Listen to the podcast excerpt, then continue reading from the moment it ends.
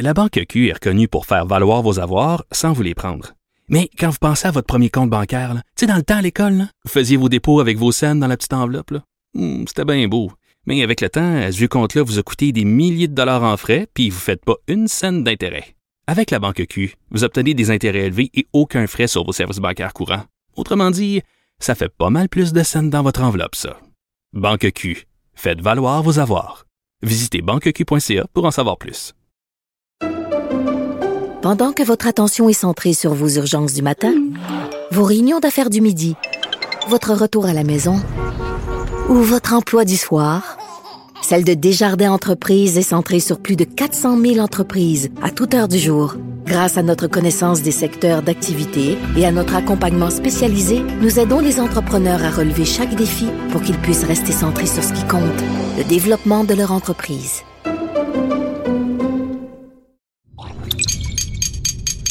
Cube Radio. Il connaît tous les dessous de la politique. Chef du bureau d'enquête de l'Assemblée nationale. Antoine Robitaille. Là-haut sur la colline. Là-haut sur la colline. Cube Radio.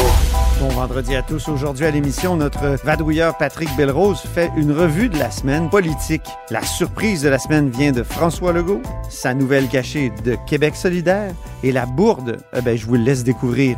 Il donne aussi un bonnet d'âne à Éric Duhem et souligne un bon coup des omnipraticiens.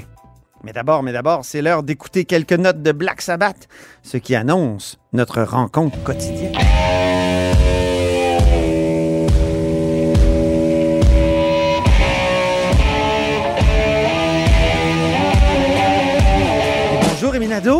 Bonjour amateur de Black Sabbath, expert en steak, tarte au sucre et accessoirement chef de bureau parlementaire à l'Assemblée nationale. C'est aujourd'hui que tu remets ton prix steak et ton prix tarte au sucre. Oui, Fabuleux. Commençons quand même par le détournement du code QR du passeport vaccinal.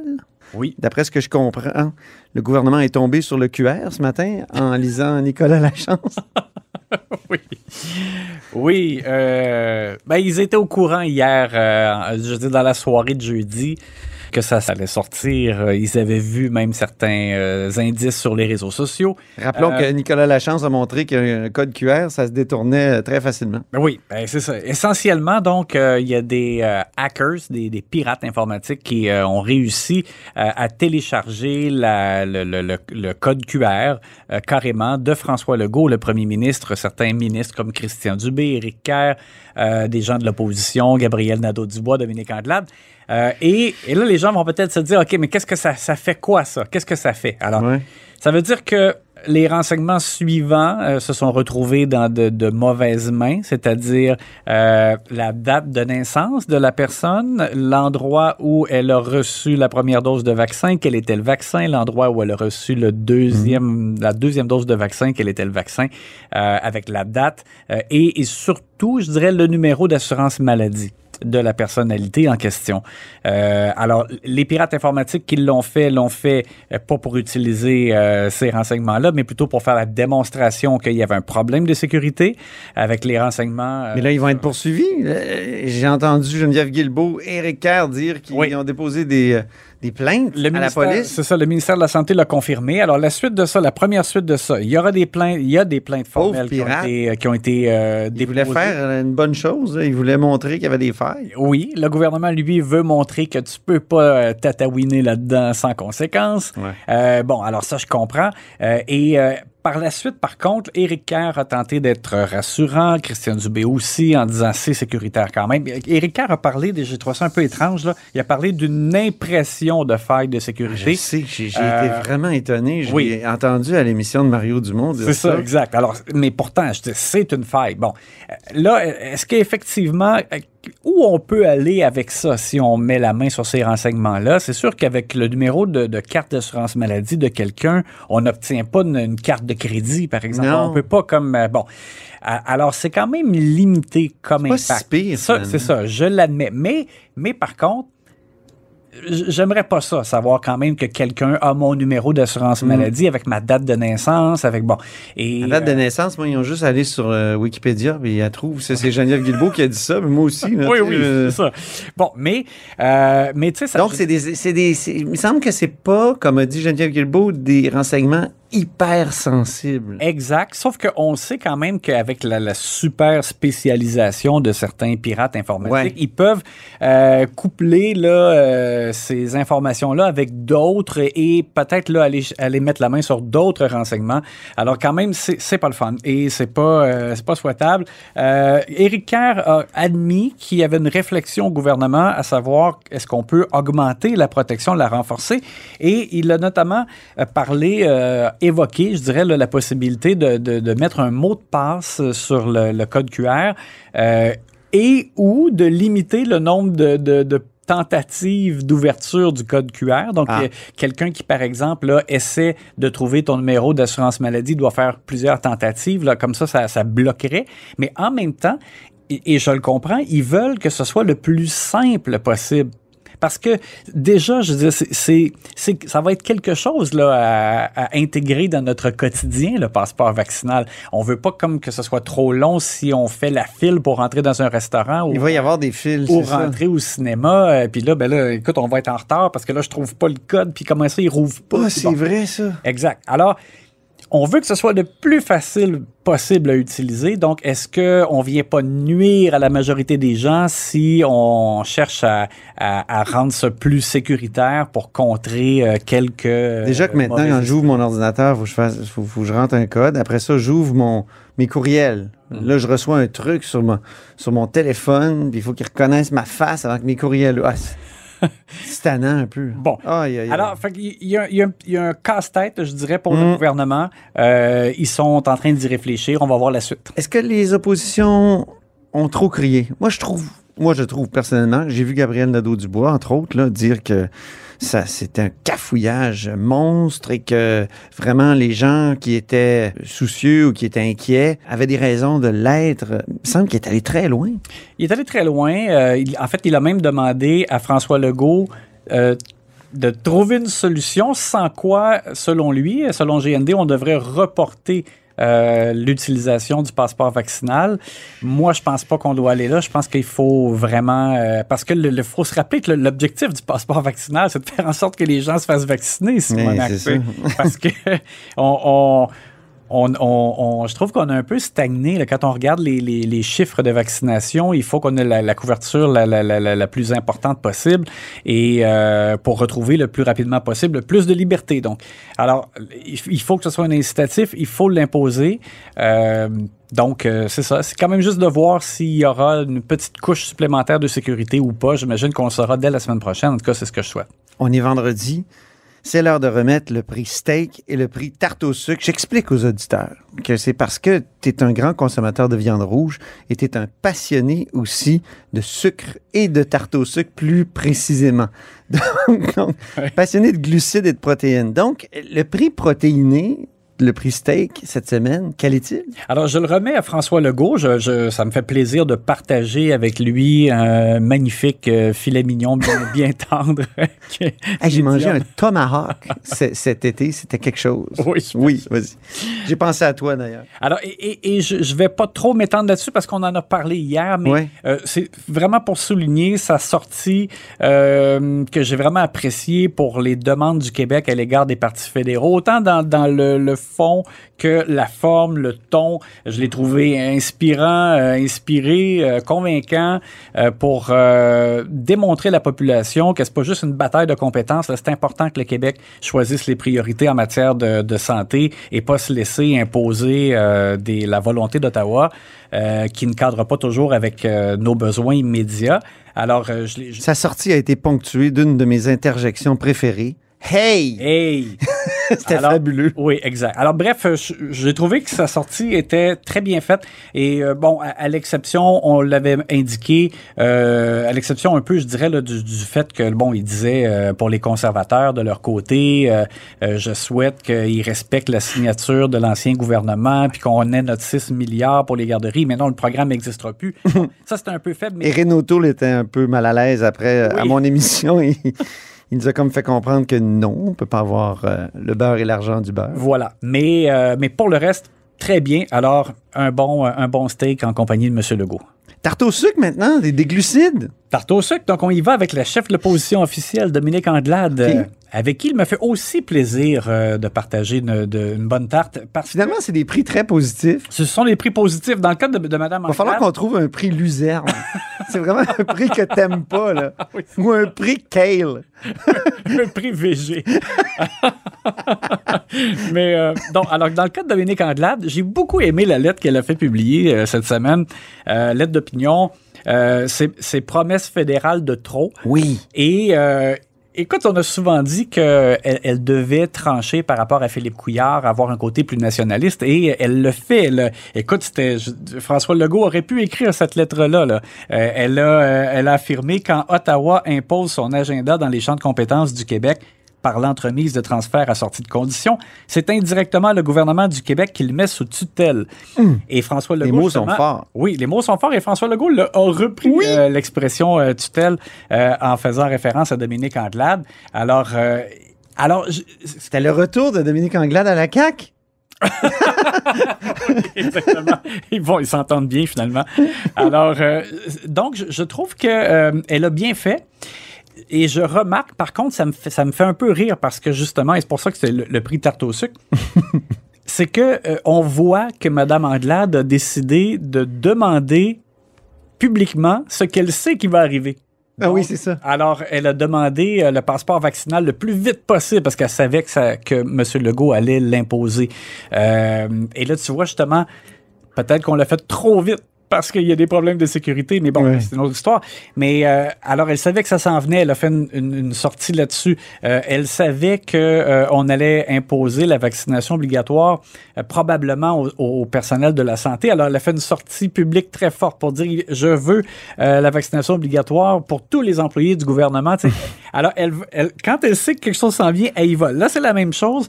Elle savait que François Legault allait faire une sortie pour faire ses demandes aux partis fédéraux. Alors, elle est allée publiquement avant lui. Euh, en- C'est comme une stratégie d'anticipation. Exactement. Ouais. Alors, moi, je pense que c'est parce qu'on veut démontrer davantage aux gens qu'elle a une capacité de leadership. Parce qu'il il y a beaucoup de gens qui ne connaissent pas bien Dominique Anglade et qui se demandent encore, bon, est-ce que là, est-ce que c'est vraiment une vraie leader? Est-ce que c'est vraiment une chef euh, qui peut avoir justement, qui exercer ce, ce leadership-là? Alors, je- bon, mais en même temps, la tactique a ses limites parce que là, évidemment, on- déjà, tu vois, on l'a décelé. Euh, donc, tu peux pas comme faire ça tout le temps et euh, pouvoir par la suite dire, ben oui, c'est nous qui l'avons demandé en premier, on l'avait dit en premier. Bon, La tarte au sucre, parfois, est trop sucrée. et, et, et, tu sais, Ouais. et quel est l'effet vraiment là euh, au- auprès des Québécois? Est-ce qu'ils qu'ils sont à ce point sensibles à ça? Euh, je sais pas. Mais en tout cas, au moins, on peut sourire et, Belle tentative. et dire que c'est ça. Elle a fait quand même quelque chose de bien, mais on a remarqué la stratégie. Mais bonne fin de semaine, Rémi Nadeau. Bye! Amateur de Black Sabbath, expert en steak, tarte au sucre et accessoirement chef du bureau parlementaire à l'Assemblée nationale pour le journal et le journal. Grand philosophe, poète dans l'âme, la politique pour lui est comme un grand roman d'amour. Vous écoutez Antoine Robitaille, là-haut sur la colline. Donnez-moi des roses, mademoiselle. Bonjour Patrick Belrose, Bonjour Antoine. correspondant ici à l'Assemblée nationale pour notre bureau parlementaire. Depuis combien d'années déjà? Ça fait quatre ans déjà. Ah oui, superbe. Puis avec Patrick, aujourd'hui, on va faire la revue de la semaine. Euh, on a un menu très chargé et on commence par, euh, Patrick, par la surprise de la semaine. Oui, la surprise de la semaine, euh, c'est le premier ministre François Legault qui est sorti cette semaine en disant, euh, ben, écoutez, si un employeur veut euh, obliger un employé à se faire vacciner, euh, ben, il peut le faire et il peut le renvoyer au besoin si jamais l'employeur, euh, l'employé refuse. Je pense qu'on on a un extrait. Est-ce que- est-ce qu'un employeur pourrait décider de lui-même de demander le passeport vaccinal? Écoutez, les employeurs peuvent décider, euh, de- comme ils font actuellement, de ce qu'on recommande, ce que la santé publique recommande, c'est euh, de rester en télétravail. Donc, euh, mais euh, ceux qui veulent revenir, qui doivent revenir pour euh, l'efficacité de leur organisation, de leur entreprise, mais là, c'est à l'employeur à décider comment il fonctionne. Donc, je vous Et ensuite, le premier ministre a tourné les talons. Exactement. il est tout de suite entré Il- dans, euh, il avait pas envie à l'édifice. Honoré Mercier. Il n'a pas envie de s'étendre sur le sujet, mais hier, on l'a relancé euh, Oui. en conférence de presse et, et il a précisé, il dit que c'est du cas par cas, mais un employeur pourrait choisir, pourrait décider de euh, renvoyer quelqu'un qui refuse de se faire vacciner. Pourquoi ça t'a surpris? Ben, C'est la surprise parce que depuis, les, depuis cet été, on demande au gouvernement, on demande aux, à des avocats spécialisés en droit du travail de nous expliquer est-ce que c'est légal, est-ce que c'est Mhm. possible? Parce que là, M. Legault dit euh, on, on peut choisir de rester en télétravail, c'est vrai dans certains métiers, dans certaines professions, mais dans plein d'autres domaines, c'est pas possible. Secteur euh, du détail, commerce de détail, par exemple, la Mhm. construction, il y a des endroits où il faut être sur place physiquement pour euh, faire notre travail. Dans l'État, là, Sonia Lebel donnait l'exemple l'autre jour des gardiens de prison. Ils peuvent pas faire du- Exactement. ils peuvent pas faire du Je pense que les prisonniers seraient contents, mais ce serait plus difficile pour euh, de faire le travail. Euh, et donc, dès cet été, quand, par exemple, Google, Facebook, des entreprises américaines avaient commencé à annoncer qu'elles allaient exiger la vaccination obligatoire, on avait posé la question au ministre du Travail, Jean Boulet, et la réponse était toujours, ben, il peut exiger que la personne demeure en télétravail si euh, la personne refuse de se faire vacciner, ou sinon euh, attribuer d'autres tâches à la personne, à l'employé. Euh, et c'est ce que M. Jean Boulet, d'ailleurs, a répété hier soir au micro de LCN avec Pierre-Olivier Zappa. Mhm. Donc, cette position-là me surprend de la part de M. Legault, qui, en général, a la même position que celle du gouvernement, mais là, c'est comme s'il y avait, il y avait un petit peu... euh, C'est un peu comme Yves-François Blanchette, dont, on va parler plus tard, Dont on va qui avait une euh, position personnelle qui était différente de celle de son propre parti. exactement. on en reparlera tout à l'heure. Et, et d'autant plus que... Donc, c'est surprenant. Hier, il n'a pas clarifié, il n'a pas... euh, ben, il était plus Legault. loin dans le même sens. Ah oui, c'est ça.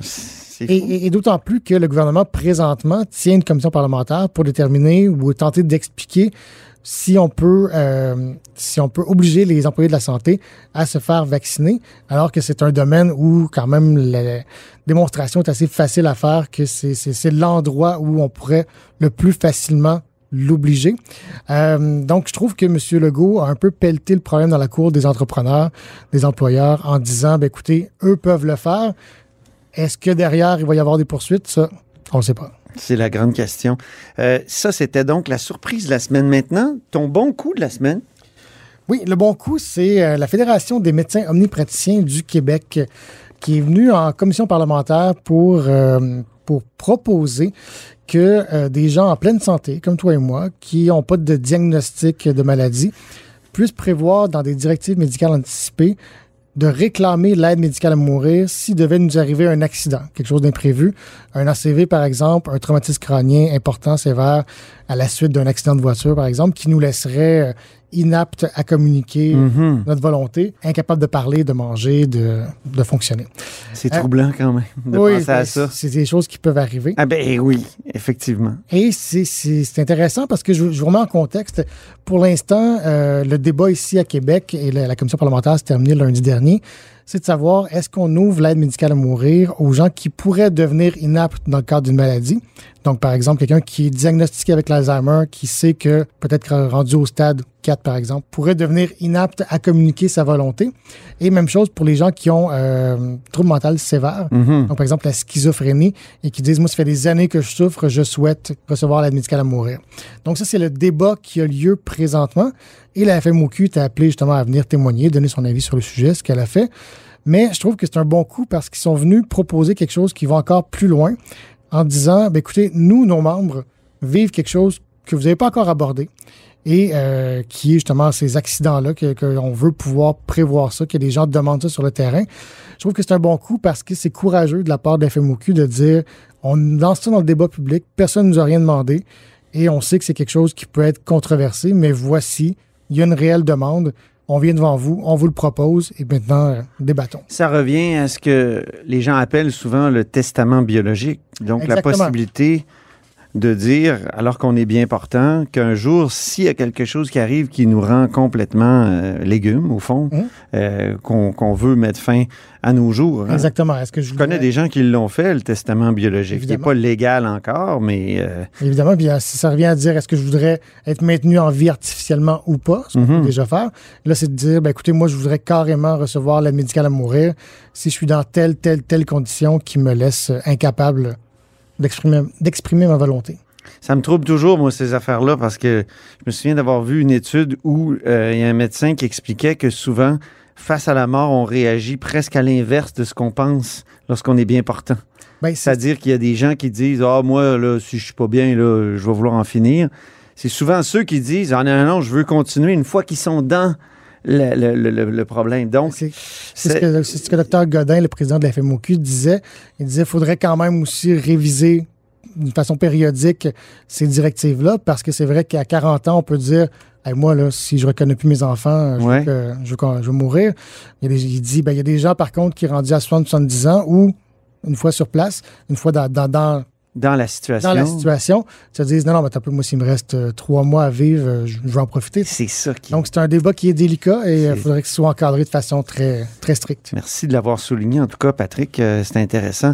Bonnet d'âne maintenant. Ah, je suis tellement d'accord avec ton bonnet d'âne. Explique-nous Écoute, Éric Duhem, le, chef du Parti conservateur du Québec, je vais, le, je vais le résumer simplement, a voulu faire parler de lui. C'est- la manœuvre est quand même assez évidente.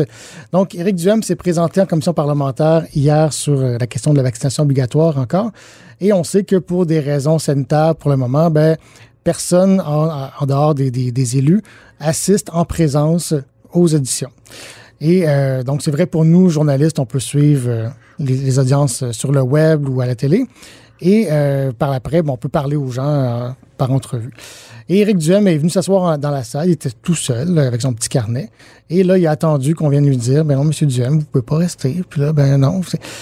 On voit très bien pourquoi. On voit très bien qu'il souhaitait qu'il y ait des articles qui soient écrits sur le sujet, puis démontrer que les mesures sanitaires font que le chef du parti peut pas assister. Et pourtant, dans les faits, c'était plus simple pour lui de suivre ça en ligne et de communiquer au besoin avec sa députée Claire Sanson pour lui dire Hey, tel aspect serait intéressant à aborder ou peu importe. Donc, euh, c'était de la politique spectacle. C'est d'ailleurs comme ça que le chef euh, du Parti québécois, euh, Paul Saint-Pierre Plamondon, le, le qualifié. Et euh, c'est un peu ce qu'on craignait avec l'arrivée d'Éric Duhem dans les corridors euh, du Parlement ici. Là. On sait que dans le fond, Claire Sanson est passée au parti de, de la CAQ, Mhm. le Parti conservateur du Québec. Donc maintenant, ça permet à Éric Duhem de venir faire des points de presse dans les corridors de l'Assemblée nationale. Et euh, ça s'ajoute à certains autres incidents récents. Par exemple, on sait que il y a une association, locale du Parti conservateur du Québec récemment qui a partagé une image de M. Legault en Adolf Hitler. C'est pas Éric Duhem qui avait dé- décidé ça, il a dénoncé ça, mais c'est quand même son parti.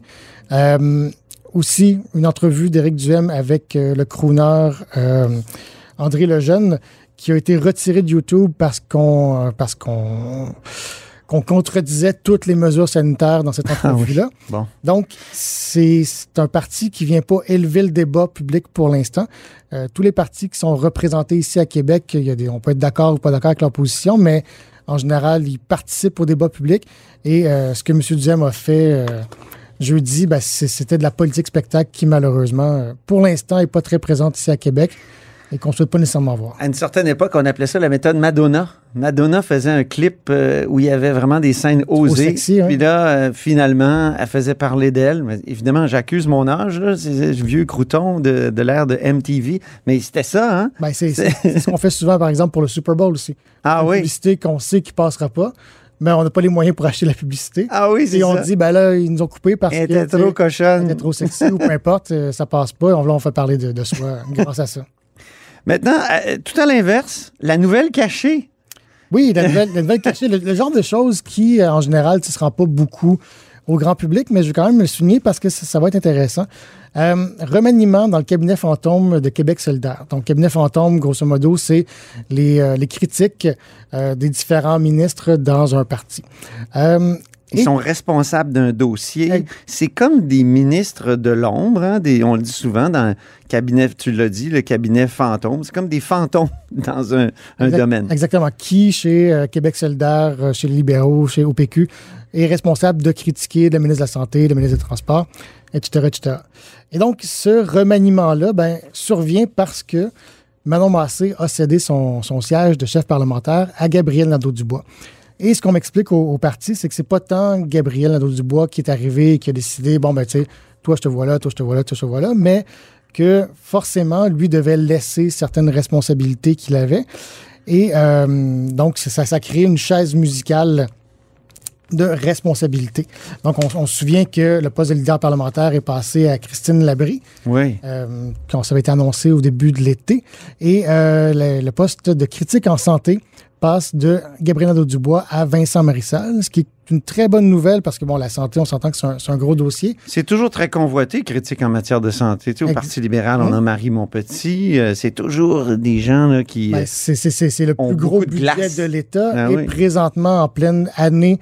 Et là, ici, j'ai noté dans mes notes post-pandémie, pendant pandémie. Il va falloir se faire l'idée que c'est une, année pandémique. encore. Encore, oui. Donc, Vincent Marissal, un excellent parlementaire qui a le sens du punch, qui a le sens de, de l'image. Donc, c'est une bonne nouvelle son arrivée euh, comme critique à la santé. Par contre, là où je voulais en venir surtout, c'est que c'est Catherine Dorion qui hérite euh, du dossier des transports. Et on se doute bien que Catherine Dorion, élue dans le quartier Saint-Roch, là où va sortir le troisième lien. Quelle horreur. on, on se doute bien que ça Moi, j'ai le droit de le dire. un cheval de bataille qui va venir, euh, dont elle va se servir, qu'elle va utiliser pour, euh, pour euh, porter la, la- la cause de Québec solidaire. Ce que j'ai compris, c'est qu'on on sait à Québec solidaire aussi qu'il y a un seul comté qui peuvent sauver à la prochaine élection compte tenu de la popularité actuelle de la CAQ. On mise sur Catherine Dorion pour parler beaucoup de transport. Euh, donc, euh, c'est sa planche de salut d'une certaine façon parce qu'on on pense que l'autre comté de Québec solidaire à Québec, Jean Lesage, celui de représenté par Sol Zanetti, est, est pratiquement perdu. En effet, c'est ce que j'entends aussi sur le terrain. Euh, donc, Tachereau, représenté par Catherine Dorion, qui, en effet, pourrait être sauvée si Mme Dorion réussit à créer une mobilisation citoyenne pour, euh, contre le troisième lien. Donc, euh, ça, ça va être intéressant. Et évidemment, on connaît le style de Catherine Dorion aussi coloré, euh, toujours des, des- des- des images fortes. Ça va être intéressant. Et tout ça pour, pour dire que pendant ce temps-là, au PLQ, la semaine dernière, aussi un remaniement où on a placé André Fortin au transport. André Fortin, qui est un ancien ministre des Transports, connaît bien le dossier.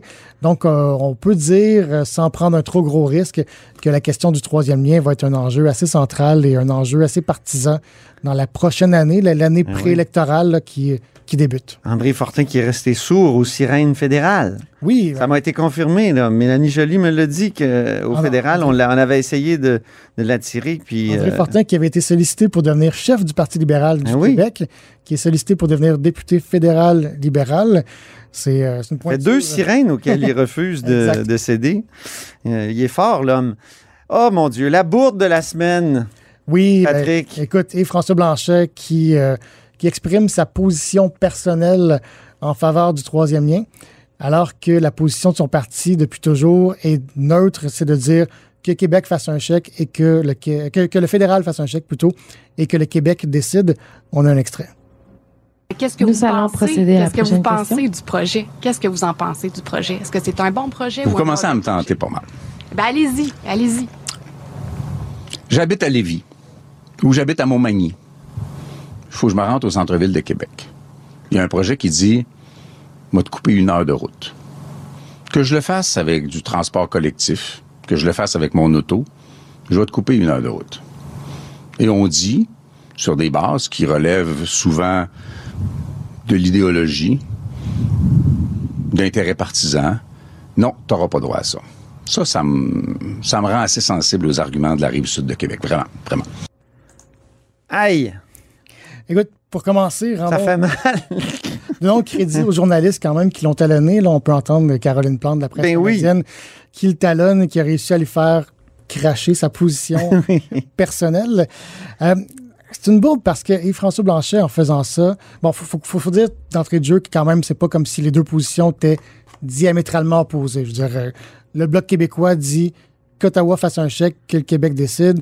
Et François Blanchet dit, bon, personnellement, je serais en faveur. Mais là où c'est une bourde, c'est que ça démontre qu'il y a un malaise au sein du Bloc québécois qui fait qu'on ne veut pas prendre position clairement.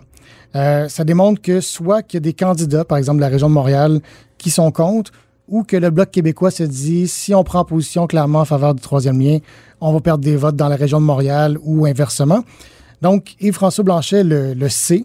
Euh, c'est le genre de choses qu'il faut trancher en privé, mais une fois qu'on a pris une décision, il faut la défendre publiquement. Le Bloc Et- avait déjà une position là-dessus. On attend le BAP. Exact, exactement. Puis en plus, il y a un exemple dans la région de Québec. L'Agence d'évaluation environnementale fédérale s'est penchée sur Laurentia, l'agrandissement du port de Québec. Il a dit non. Puis le gouvernement a dit, ben, pas le choix, on n'est pas d'accord avec ce projet-là. Pourquoi pas avoir simplement dit ça? Hein? Peut-être que le troisième lien va être refusé par le BAP. il faut écouter le BAP. il aurait pu dire ça, il aurait dû s'en sortir très facilement. C'est ce qu'il avait dit avec GNL dans le temps. Donc, c'est incompréhensible. Il, avait, il avait réussi à surfer sur ce débat-là, à pas, pas s'impliquer personnellement. Et euh, personne ne s'attendait vraiment à ce qu'il s'implique euh, directement dans le sens où le bloc n'est pas celui qui va financer euh, le troisième lien. Donc, c'est une erreur. Il a voulu faire de l'analyse en direct du lutrin. D'ailleurs, oui. on, le voit dans l'extrait à la télé. Il, il s'accote sur, sur le lutrin puis commence à, à réfléchir à haute voix. Il n'a pas dit c'est toujours une erreur. qu'il était redevenu un ex. Exactement, c'est ce qu'il a dit par un court moment. Par la suite, il a dit je suis redevenu un peu un ex comme à l'époque du coup des ex à Radio Canada.